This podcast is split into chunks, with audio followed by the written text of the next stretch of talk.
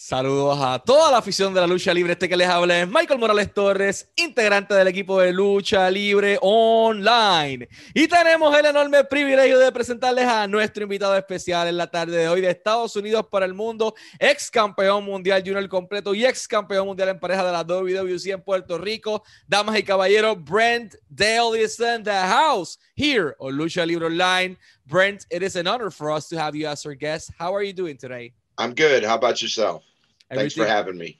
Everything good here in Puerto Rico. Uh, thank you for being here. And I just wanted to start the interview asking you how did your passion for pro wrestling started? I mean, which was the match or the rivalry or the wrestler that engaged you enough to do this?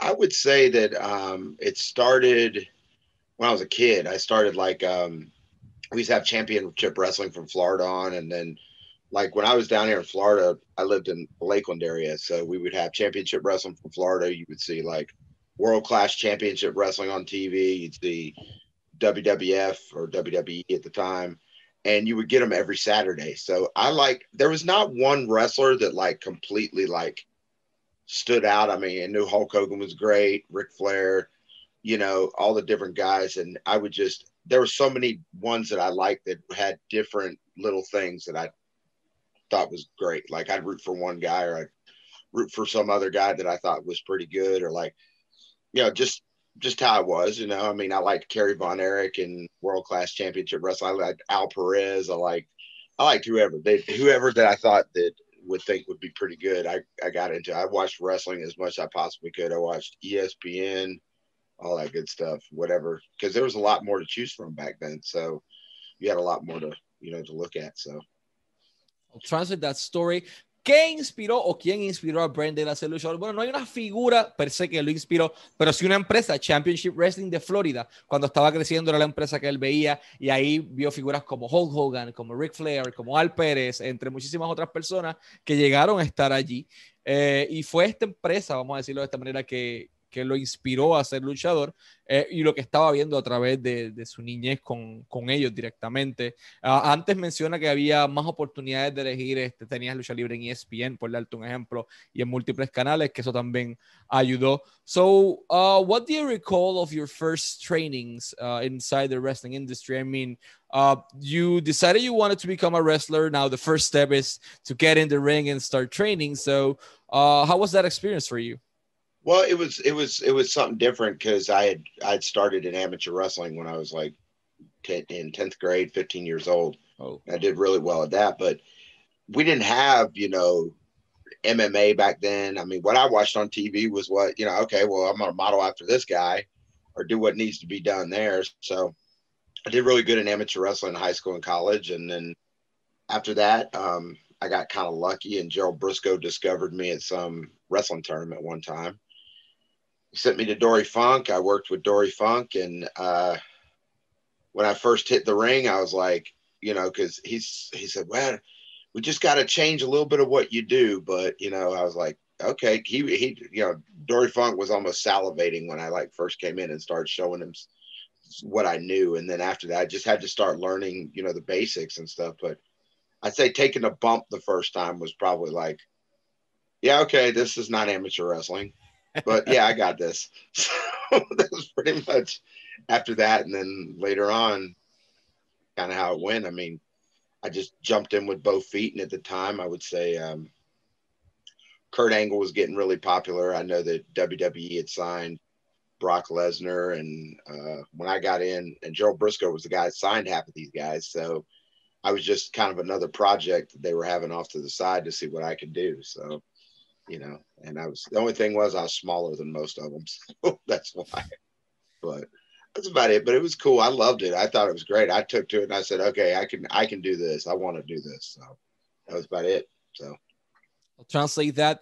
¿Cómo fueron los primeros entrenamientos de Brendel? Pues Brendel tuvo una carrera un poco inusual porque empezó a luchar en amateur wrestling cuando tenía 15 años, que estando ya en el grado 10, eh, décimo grado. Eh, allí tuvo la suerte que en uno de los torneos, eh, Gerald Briscoe, agente de WWE, le puso los encima y dijo: Este muchacho es bueno. Y se lleva a Brent Dale para allá eh, con, con Terry Funk. y estaba salivando con la idea por todo lo que podía hacer. Y lo interesante de esto es que Brent podía hacer de todo un poco. Cuando toma su primer bomb, la primera caída, él dice, ah, esto no es amateur wrestling, esto es lucha libre. Y ahí entiende como que la diferencia. Menciona que en aquel momento había figuras como Kurt Angle agarrando popularidad, Brock Lesnar agarrando popularidad, ambos amateur wrestlers, ambos descubiertos por Gerald Briscoe. Y la diferencia es que Brendel era más tamaño, en, eh, menos, menos, más pequeño en, en, cuanto a tamaño que a ellos dos. What do you recall of your first uh, professional wrestling match?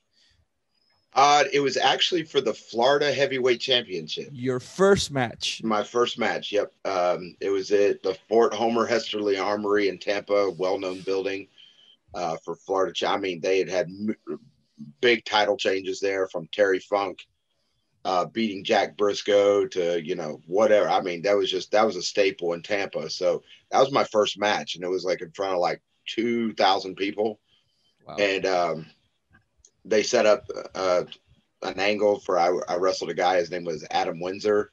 He was a Florida champion, and it was a good match. We did really well, and at the end of it, I pretty much beat up Dory at the end of the match. So the crowd went crazy. I put him like in a, a crippler crossface, and half of my hometown was there to watch it. So it was like they he goes, I gotta make these fans happy. So he was like doing that and it was it was a great match. I mean, my coaches came out from high school. It was it was really cool. My parents my parents had never been into pro wrestling, but they they came and they were they were into it, you know. So it was just got the crowd going. It was it was a lot of fun. I mean, that place was electric. It was it was great.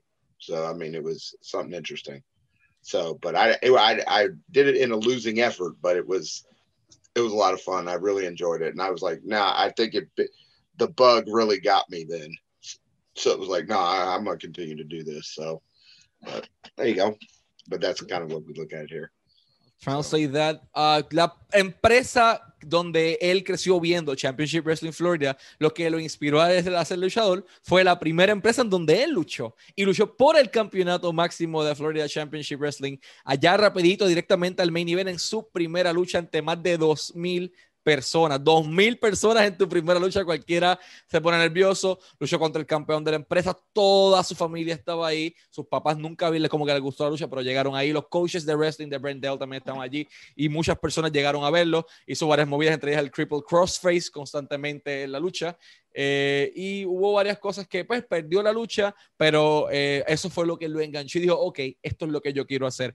Uh, while being there, how did you got the opportunity to work in Puerto Rico for Carlos Colon? How did that happen? That was kind of an interesting deal there. Actually, what happened was is I I was being looked at by WWE at the time, and I think they think that thought that I needed a little bit more seasoning, and I needed a lot more experience in their eyes. So what happened was is um, Gerald Brisco. I had a tryout with WWE, and you know I was I guess I was still green as a blade of grass so what happened was is um, Dory Funk, you know, was kind of was done training me at the time, and I went back and I worked with Gerald Brisco, the the high school they had at the time, and I actually trained his son Wes Brisco uh, for in high school. His son was wrestling in high school.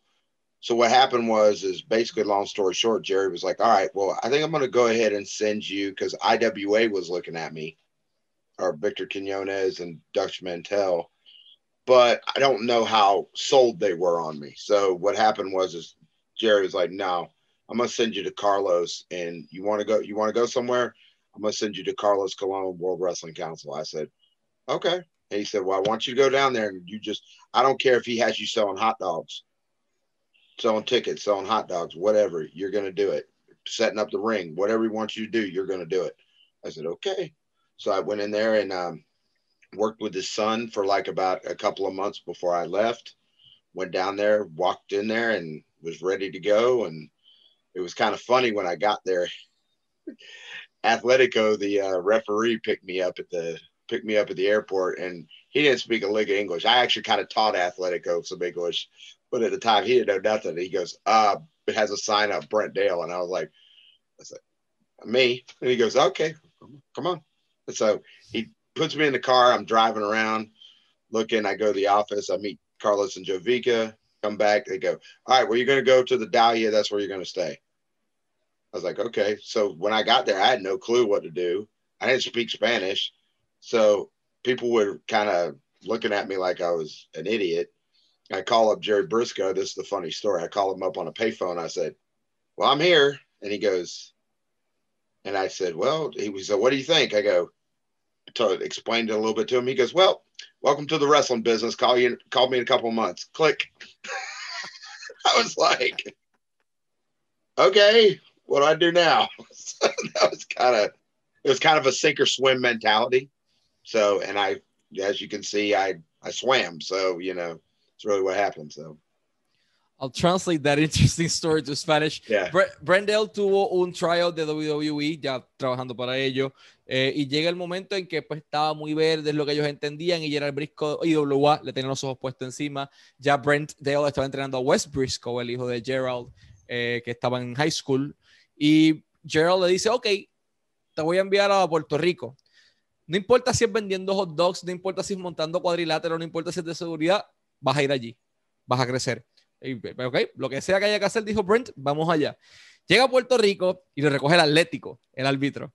El Atlético no sabía nada de inglés. El Atlético estaba con un cartel que decía Brent Dale, ahí, paradito. Y entonces llega Brent le dice, That's me, ese soy yo. Y se montan, ok, vente, vente. Se montan el carro, lo lleva a la oficina con, de Carlos Colón, allí en San Juan. Conoce a Carlos, conoce a Jovi, que dice, ok, vente, ahora vamos a ir a donde te vas a quedar. Lo sueltan allí. Adiós, ok, Vamos a buscar a Gerald Brisco, déjame llamarlo, agarra un payphone, en aquel momento un teléfono público que ya no existen, antes sí existían. Brent agarra el teléfono, le dice a Gerald, bueno, aquí estoy, ya llegué. Y Gerald le dice, ¿qué, qué hago ahora? Y Gerald le dice como que, ok, bienvenido a la industria de la lucha libre. Me llamas en unos meses, clic, y colgó el teléfono. y así fue como Brent. It was, it was a little nuts. I was like, okay, they said, you're going to be in Juana Diaz on Thursday. I was like, okay, how do I get there? Figure it out. like, okay. so that's kind of how I was when I first got there. So, and you were was, and you were in San Juan. Juan Diaz is on the southern part of the island. Holy shit! Yeah, I was in Isla Verde, so it was like how oh, you made cool, it. Though it was cool though. I loved it, you know. But I was like, wow, there is like beach everywhere and pretty girls walking everywhere. This is this is nice. I was like, I, I, have a funny story actually. When I got in my room, I turned on the TV, and the first song that was playing on there was uh, turned on the video channel. I guess it was on an Elvis Crespo song. Uh, Suavemente. Cerveza, Dame Cerveza or whatever. Uh. Come on, and I'm watching the video, and I'm like, okay, is this what I'm in for here? and then you know, just the way it was, and I go, okay, well at least I can know how to order beer here. So I walked outside. I walked down the beach and I said, Well, it looks like the video. So I'm good. Five years later, I left. so, yeah, good. How did you made it to Juana Diaz in your first night? I mean, did you rent a car? Did you uh, met someone? No. Actually, what happens? Do you remember um, the tag team, the Market Crashers?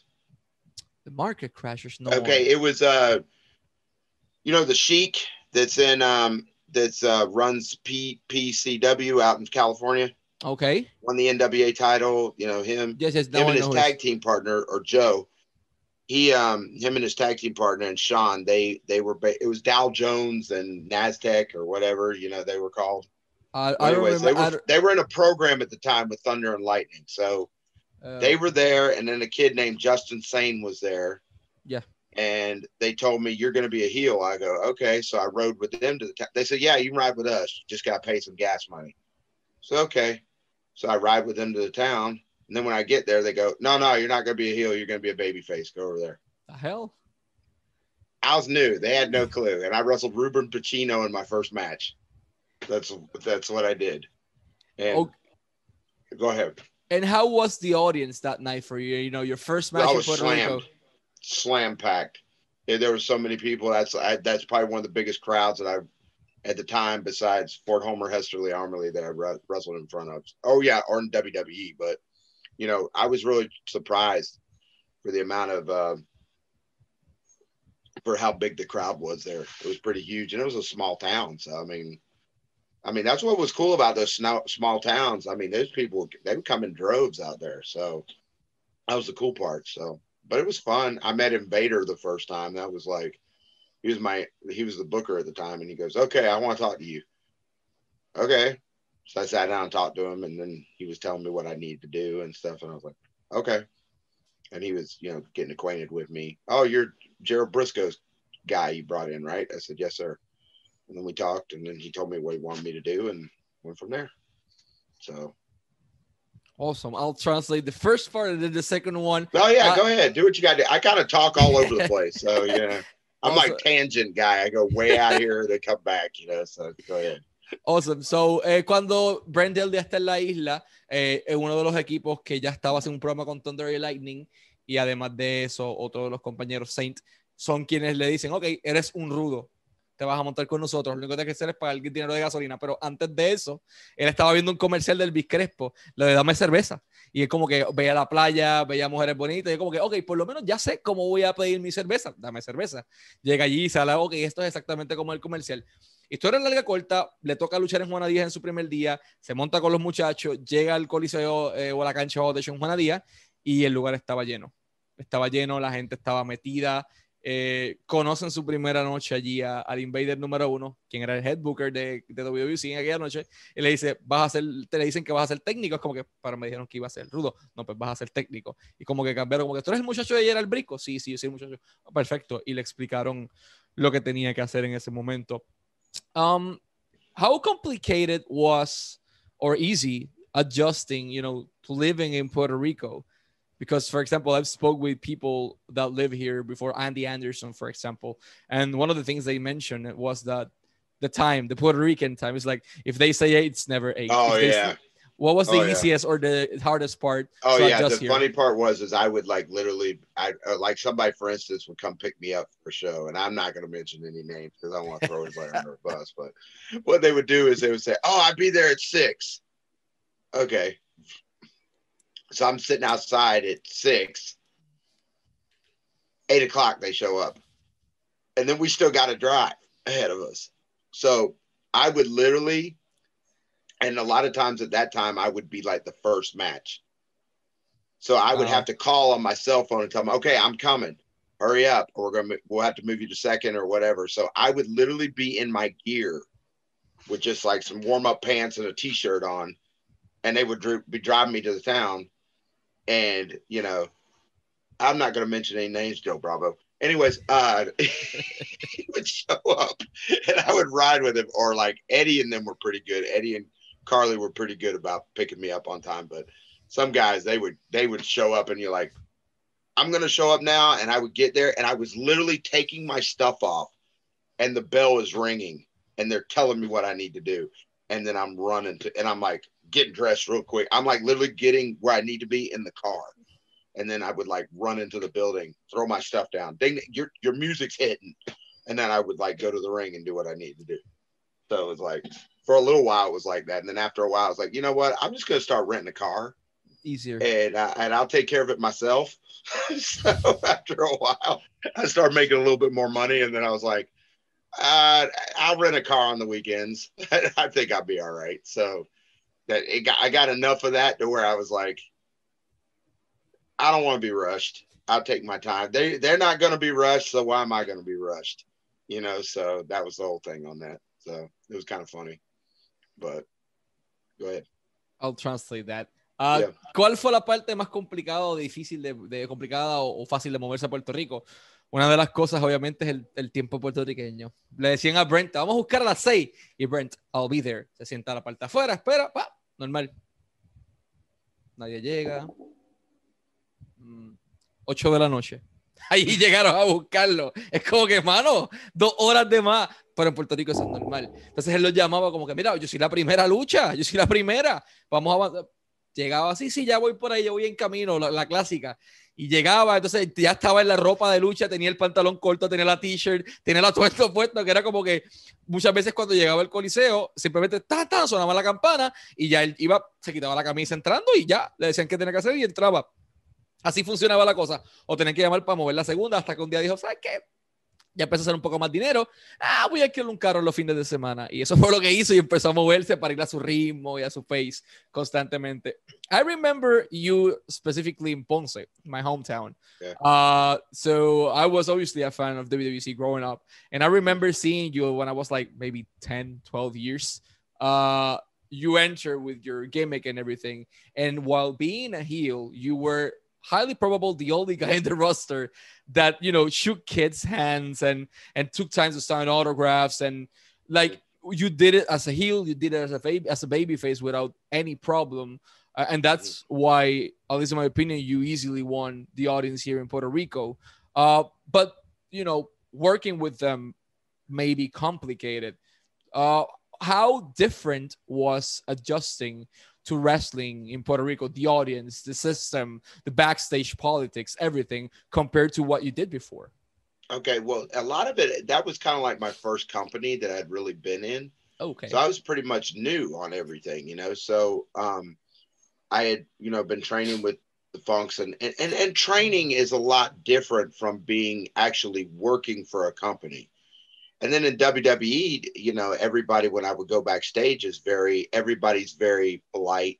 Mm-hmm. There might be stuff on the, you know, but up front everybody's polite, very nice and polite and stuff like that. But you know, the that's just the front.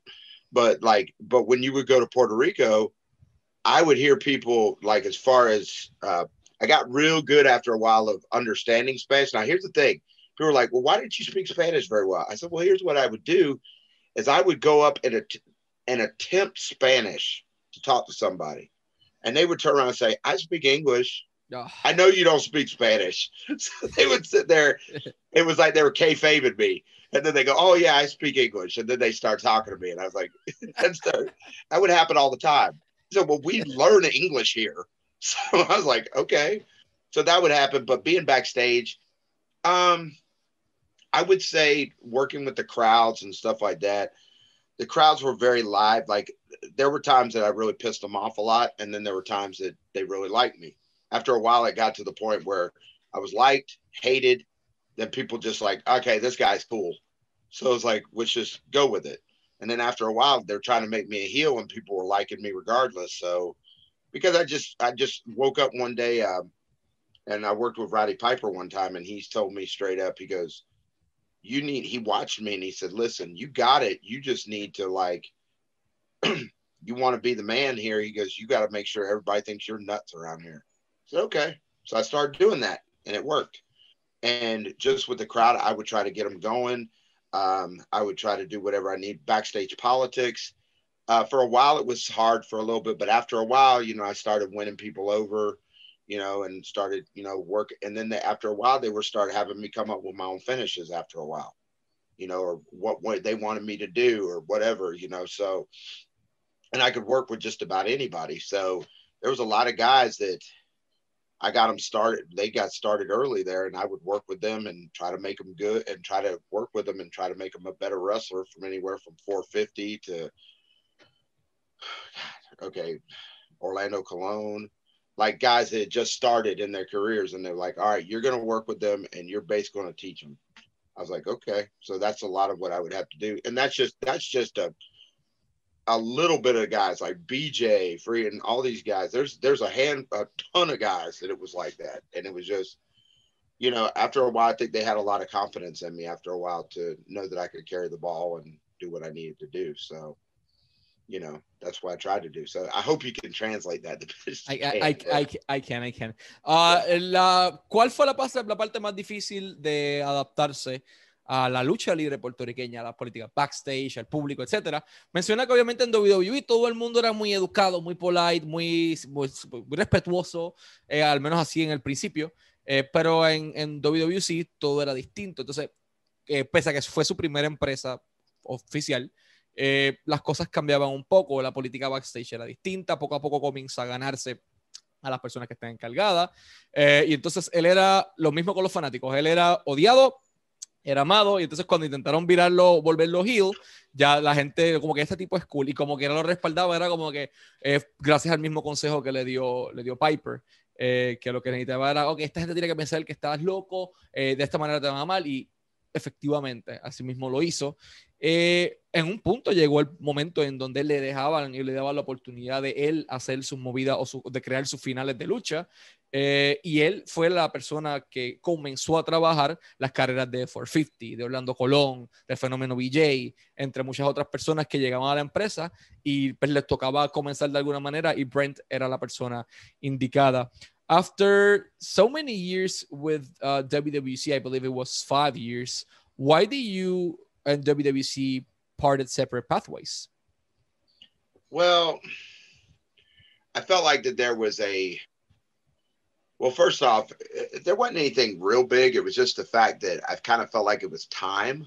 Mm-hmm. I've been there a really long time, and I kind of looked at it like I want to get a shot at WWE. I've been here long enough. I feel like something's about to go, and and and there was a lot of guys that were like the the main guys, like Brian and certain guys that wanted to work with me. Talking about backstage politics, uh, they were like guys who were saying, Hey, listen, I want to work with him. In the office, there was starting to be a glass ceiling to where it was like, like I got into arguments, like straight up arguments with Carlos and Jovica, trying to sell myself to be the man, the top guy. And they're like, no, you, da, da, da. I mean, I really started to see the glass ceiling then. That there was a certain level that I was going to get to, and then I wasn't going to go above that and even though I'd already worked with guys that were the universal title, like they would do like me and Abad, like title versus title, you know, ju- you know, the junior heavyweight champ versus universal champ, and could prove that I could draw the fans. We were in Orocovis one night, and it was like announced on the fly, like it was a substitute match. They did it; the whole crowd went freaking crazy. It ended up being like a two out of three falls match. The whole place went crazy, and it was packed, and they loved it. And it was like and I was proving it even at the last anniversary show. I mean, there were people there with signs that were saying Brent Dail is WWC. There were people standing up for the national anthem before they're throwing crap at me. Now they're standing up for it. And I'm like, and I'm like, okay, if this doesn't say anything, I don't know what will. So they and I had guys lobbying for me, all kinds of stuff, and they just, I don't know, something they just weren't having it. So I was like, I argued with them, I did this. And finally, I was like, you know what? It's time. When Christmas comes around, year's over, I'm out. That's it. I'm going to take off. I didn't tell them no. I let them know at the end. It got so bad, I gave him a two week notice. Carlos tried to get me a job in Puerto Rico to stay, a teaching job, so I would stay. That's how, like with uh, Brian's school, that he was the principal of tried to get me a job so I would stay. That's like how much it was like, okay, well, you're not the only way I'm going to get to WWE is if they think that I can be the top draw. So either way, I'm leaving. So it's like, just had enough. I was kind of, and I was kind of burned out too. So it was just like, I've been, I've been really, I had over a thousand matches, honestly, in Puerto Rico in five years. Wow. A thousand. I broke my hip while I was there. I'd all kinds of stuff, and I just battled through it and just kept going. I mean, it was like a dang Iron Man there. So it was like it's just how I was. It was how I was ingrained. A lot of it had to do with the amateur wrestling mentality, how amateur wrestler thinks. You know, no, you're gonna you're gonna keep going and you're gonna bull your way through and you're gonna do good and it doesn't matter. So it's really kind of the the mentality there. So that's how I was. And then later on, it was just like I made that decision. Maybe it wasn't the greatest decision, but at the time, I kind of felt it. It was like, okay, this is what needs to happen. Even though I didn't really want to leave, I felt like maybe I can convince them. But it kind of got to where a point that it was like, I don't feel like there's any convincing them anymore. So it was like, time to go. So, you know, that's pretty much it. So. I'll translate that to Spanish. ¿Por qué Brendel y WBC toman caminos separados? Él le llama el techo de cristal. Él comienza a ver hasta el nivel en donde él iba a poder llegar. El campeón universal, Brian, al igual que las caras de la empresa, querían trabajar con Brendel y llegaban a la oficina, al igual que el mismo Brent. Y Carlos decía otra cosa. Y Brent comenzó a ver hasta el nivel en donde él iba a poder llegar dentro de la empresa. Entonces hacían luchas como campeón contra campeón, el campeón junior contra el campeón universal y la gente se volvía loca. Entonces, siempre reaccionaban de manera positiva, las casas estaban llenas, la gente lo compraba, pero nunca le dieron la oportunidad de, de, ser la cara de la empresa. Él siempre quería llegar a WWE y él entendía que la decisión correcta en aquel momento dado era marcharse de la empresa. Eh, Carlos quería que se quedara, consiguió un trabajo de maestro para él en la escuela de otro compañero, eh, pero no, simplemente le dio dos semanas de anticipación y le dijo, en, después de Navidades, me voy. Y así lo hizo. E incluso hubo luchas muy buenas en el transcurso, como una que tuvo en Orocovis, que eventualmente se transformó en una lucha de dos a tres caídas. Eh, pero nunca, nunca hubo nada más eh, superior a eso. How was your relationship with both, with Carlos and Jovica? They treated me like a, I felt like a son to them a lot because, I mean, I would like, even when I was a heel, I mean, I would like, you know, they would sneak me over to their house and stuff like that. And I'd have barbecues with them. I mean, Jovica would like, Jovica would like, I would, he would take me home from the office and he would basically like trying to school me on like, what I needed to know. They, I felt like every time that I was sitting with them, it was like sitting under a learning tree. So it was like always, it was like they were just pouring, trying to pour like a ton of knowledge into me. Does that make sense? Because they were even saying, you know, I could see you one day like running your own company. I could see that one day just because of the mentality you have and and I attempted it, but you know, you know, it takes a lot of money to get get a promotion going, you know. So but the thing is, though, is uh, but I feel like if I had the the means, it wouldn't be hard. But right now, you know, it is what it is. But I always felt like that they were pouring a lot of knowledge in me, and I feel like that I have all this knowledge that I'm trying not to let go to waste. But because there's a lot of things I feel like that I have to offer because of all the knowledge I know, and there's a lot of stuff because I was taught how to what it takes to draw money, what it takes to run a company, what it takes to get yourself over, what all that kind of stuff. And it's just now the only problem that Dutch Mantell used to tell me is like, here's the problem with WWC in Puerto Rico. He goes, you get a ton, a ton of work here. But he goes, it is the problem with it's not as much now, but during that time, it's under the radar. So you're getting all this experience at the time. Now, this is 2005, 2006. Now, a lot different. People have more exposure. People know a lot more about it than they used to. Back then, they did, but I always felt that there was something there. It didn't get the kind of media attention that, say, Mexico gets mm-hmm. or Japan, and you you can agree with that. Yeah. It does. Some of it doesn't get the same type of thing. So what it was is like you're getting a ton of experience, but you're right under that radar. You know, so you have guys like at the time the indie guys in states like CM Punk and Samoa Joe and guys like that are getting recognized because they're working the indies in the US. And he's basically breaking it down to me. He's like, You probably got 10 times more experience than any of them do. The problem is that the exposure is your exposure. So it's like, I was like, I get it. So at first I didn't believe him, but then later on I was like, I think he's right. it's like, you know, so it, it, that's just the thing. And there's a lot more, I think, time for self promotion when you're working the indies. You know, you don't work as much. So there's a lot more uh, ways of self promoting yourself. You know, like some of these tours, like say you go to Japan, there for a couple of weeks, you come back, you ain't got nothing to do for a little while. You can promote yourself. You can do this, you can do that. Puerto Rico, it is a roller coaster. You are do, do, do, do, do, do, do, do, do, do, do, every week. So it's like you get on a train and you don't you get on a roller coaster and you don't stop. You don't have time to sit around and go, oh, let me put myself over here. Let me do myself here. Let me get all this promotion of myself here. It doesn't work like that. And it's it's just it, do you agree with me or not? It's just kind of that. That's kind of the thing. You don't have a lot of that stuff. And Carlos and Jovica are not real big on bringing a ton of attention to themselves. They're more like whatever's on the island in the Caribbean. Now there's some attention to them, but there's not the same. Does that make sense? That that's what I'm getting at. It's just the fact of that. I mean, hopefully people could understand what I'm getting at here with this, but it's there's there's something missing there. Does that make sense? Yeah. You know, in the sense of exposure and media and things like that. And I think it's great now that we have it, but before there wasn't there. It wasn't. So No, where there were like three different forums: Pierre Wrestling, our brand Lucha Libre Online, but that at that point it was Wrestling Time magazine, and mm-hmm. they had another magazine as well. So yeah, the exposures definitely it wasn't just the same. And how about the payrolls compared compared to the US?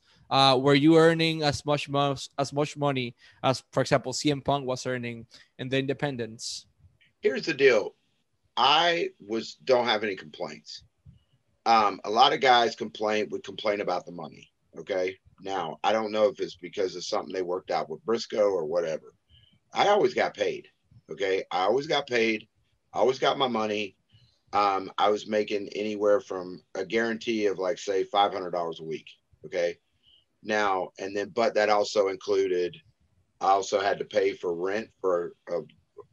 Yeah, I mean that wasn't free for me to live there. Mm-hmm. I did have to pay for lights. I had to pay for an apartment, all that kind of stuff. So I would get like a paycheck, and then there'd be all these deductions in it. I get an envelope that had deduction here, deduction here. Okay, there's what you got left. And I'm like, okay. So that was but as far as earning, yes. But then there was opportunities to make more money if you moved up the card.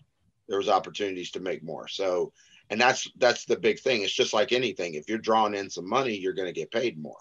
So that's really how it worked. But I wasn't. Um, I was able to live pretty, live okay. I mean, I, I was able to live live in Isla Verde. So what does that tell you? So, I mean, and you know, Isla Verde is not a it's not it's a not cheap, cheap place to live. It's not cheap.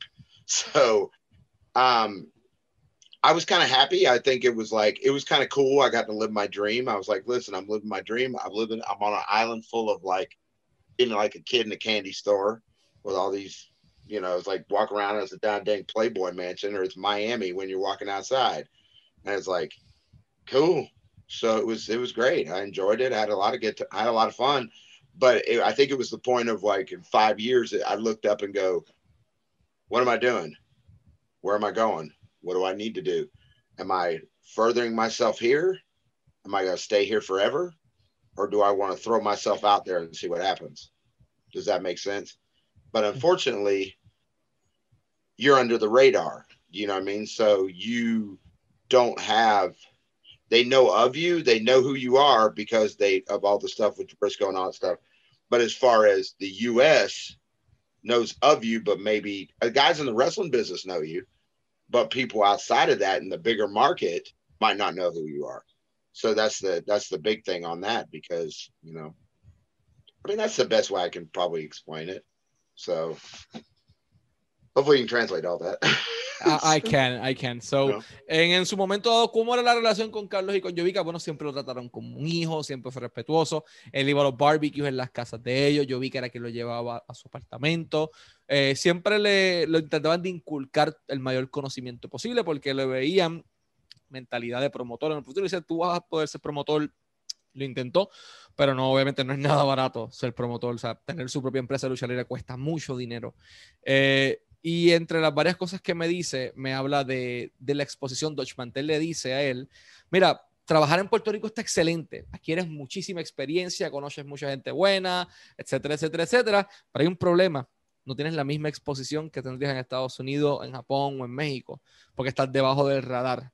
Y eso entonces complicó un poco la cosa porque Carlos y Jovica tampoco buscaban atraer eh, atención de los medios internacionales. Simplemente era, pues, lo, que estaba pasando en la isla y, ya, y algo que es muy cierto.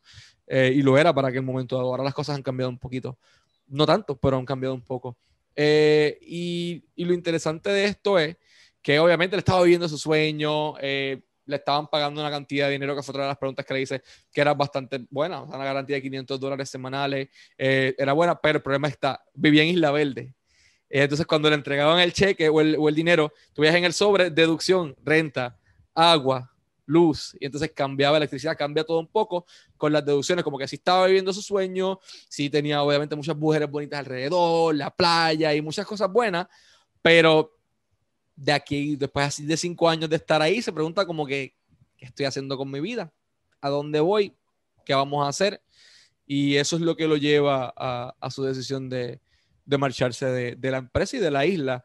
I also want to say something else in Spanish. Brent Dale está disponible en todas sus redes sociales, en Facebook y en Instagram. Asimismo, Brent Dale, B-R-E-N-T D-A-I-L, tal y como aparece aquí escrito gracias a la edición de Jacobo. Y de igual manera tiene su website, federationofworldfighters.com, federationofworldfighters.com. Uh, before we go to our last question, first of all, thank you so much for your time. Uh, yeah. And that that's actually my next question. Federation of Worlds uh, of World Fighters. How did that mm. project happen? Um, I actually um, do you remember the um, I was actually working for um, WXW, which was uh, Afa Anoa'i. Yeah, Florida. Uh, Simone's. I was working for them for a little bit, and he was really he was kind of a lot like Carlos. He was like bringing me in. It was like I would sit in his office and he would talk to me. And if, I always felt like I was when I was around a lot of people, uh, the old timers uh, from different Hall of Famers I'd learned from. I was always like, they always like tried to pour knowledge into me. And I would feel like, okay, it was so much it was coming out of my ears half the time. So um, I worked with them.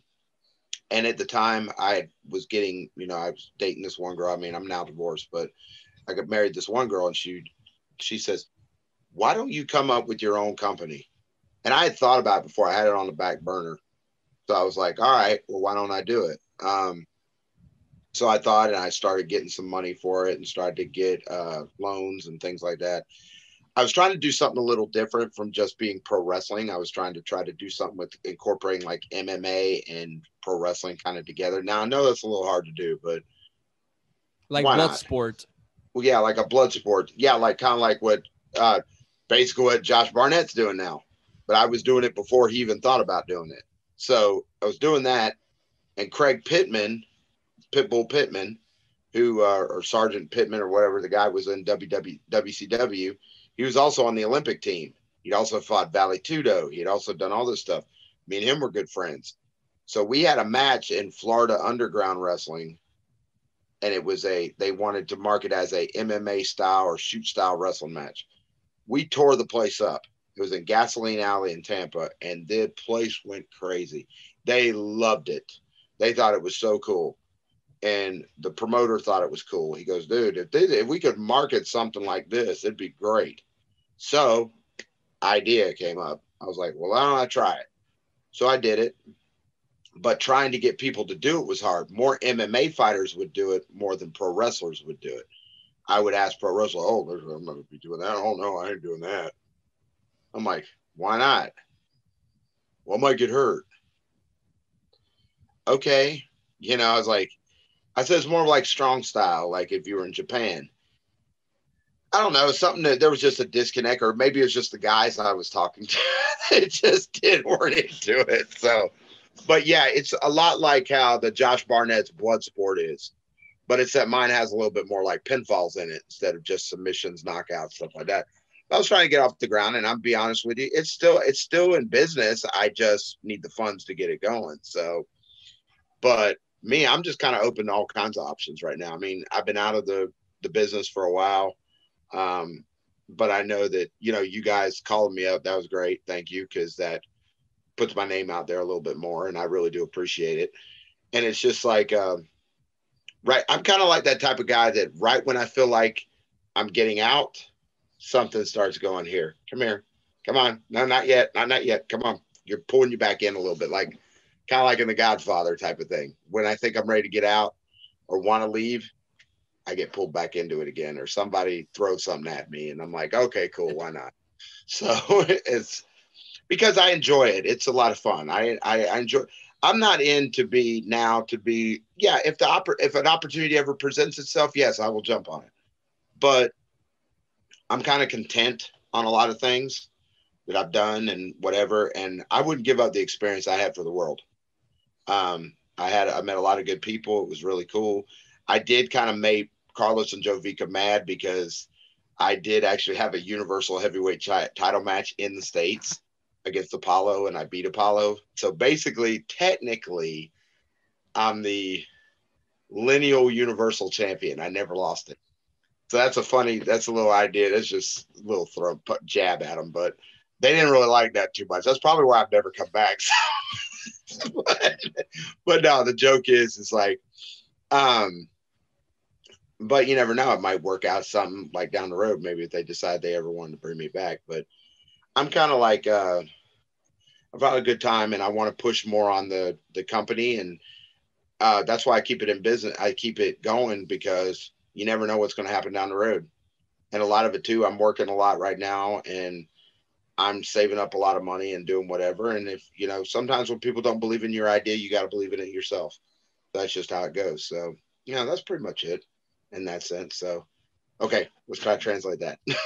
I'll, tra I'll, translate that. Federation of World uh, Fighters es el concepto de Brent Dail, es una mezcla entre MMA con lucha libre antes de Bloodsport. Bloodsport vino después eh, de Josh Barnett. Brent lo creó antes y la diferencia es que esto sí tiene pinfall. El, la de Bloodsport no. Y la idea ocurre él estando en una empresa underground en Florida, en donde le dieron la oportunidad de crear esta lucha como especie shoot mezclado con MMA. La gente lo compró. Oye, quien haga esto se va a generar dinero. Pero dice, pues vamos a hacerlo. Su esposa en aquel momento dado fue la de la idea y él vamos para encima, lo hizo y este, todavía el concepto sigue, lo que pasa es que obviamente necesita el, el, funding como tal para seguir lográndolo. Eh, mencionó una historia interesante de que él es el campeón universal eh, lineal, o sea, nunca lo perdió porque él derrotó a Polo por el título en Florida. Este, y Carlos que fue como que él dice como un jab al rostro, que tal vez por eso no ha vuelto, pero él no, no se cierra la idea de, de regresar en general a la industria. Uh, Brent, once again, thank you so much for your time. Uh, this has mm-hmm. been a great interview. Always wishing you success in your career and in your personal life. And thank you so much, man. No, thank you very much. I do really appreciate you having me. And uh, um, my door's open anytime. So thank you very much. I really do appreciate it. Y sigan pendientes del libro online, la marca número uno de Pro Wrestling y Combat Sports en español.